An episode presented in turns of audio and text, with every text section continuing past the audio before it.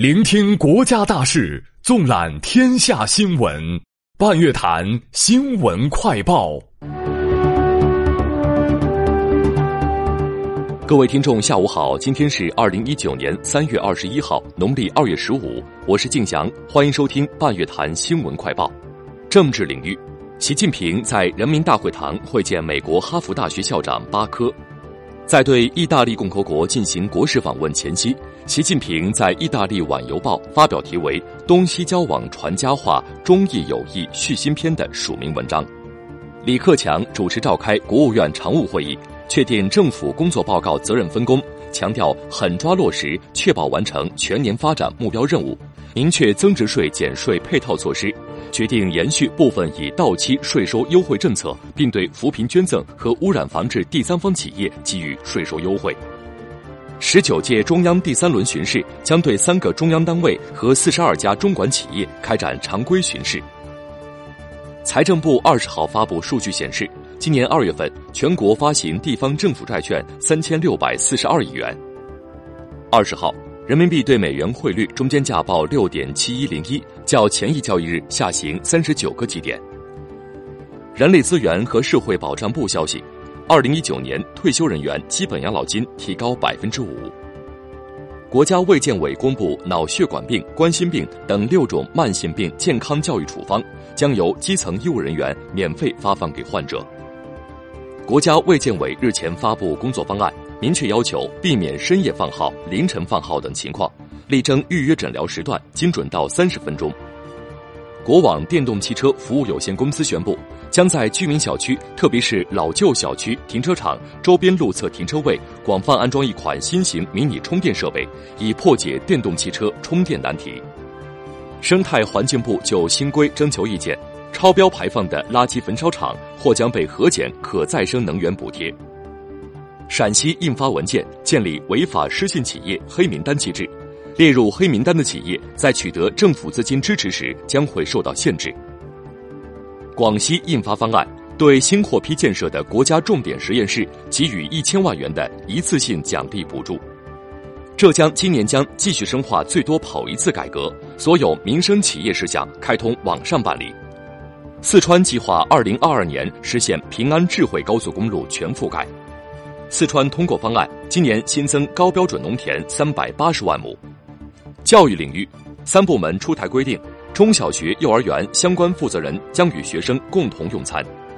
法治领域，新华社授权播发《中华人民共和国外商投资法》。有媒体报道，黑龙江牡丹江以国有林毁林建私人庄园，国家林草局回应，已成立督查组赴现地督查。杭州男子王某在司法拍卖中恶意毁拍，试图拖延资产处置。王某因妨碍法院执行工作，被没收拍卖保证金五万元，并处拘留十五天。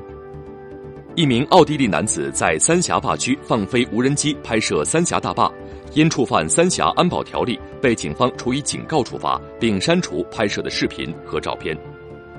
江苏南通破获一起涉及多省市的投资平台诈骗案，抓获嫌疑人二百余名，涉案金额约七千万元。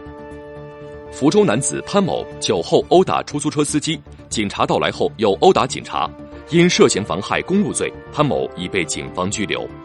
科技领域，野生动物专家近日在内蒙古阿拉善盟发现全球极濒危物种青头前鸭。中国商飞消息。新能源验证机灵雀 H 近日试飞成功，飞行平稳，全系统状态良好。世界知识产权组织发布报告，二零一八年中国华为公司的专利申请量在企业中位居全球第一。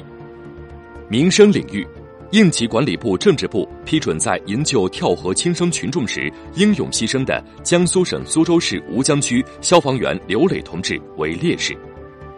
河南省信阳市固始县二十号发生一起公交车与货车相撞的交通事故，导致四人死亡。四川六年级学生徐冰洋从一年级就照顾身患肌无力的同学张泽，持续六年。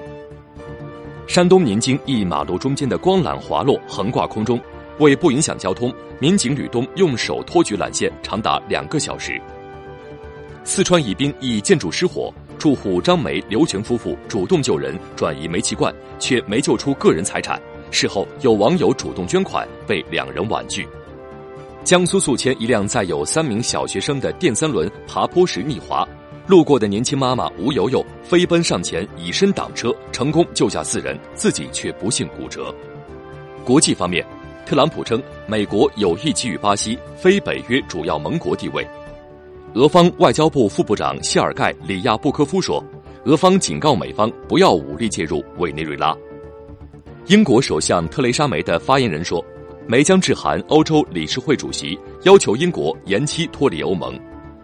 联合国安理会幺五四零委员会主席德贾尼表示，全球在防止大规模杀伤性武器扩散方面取得了显著进展。以叙利亚库尔德人为主的武装组织说。对极端组织伊斯兰国最后控制区的攻势取得重大进展，距离彻底夺取指日可待。美国交通部确认，交通部督察长办公室将审核美国联邦航空局对波音公司737 MAX 系列客机的认证过程。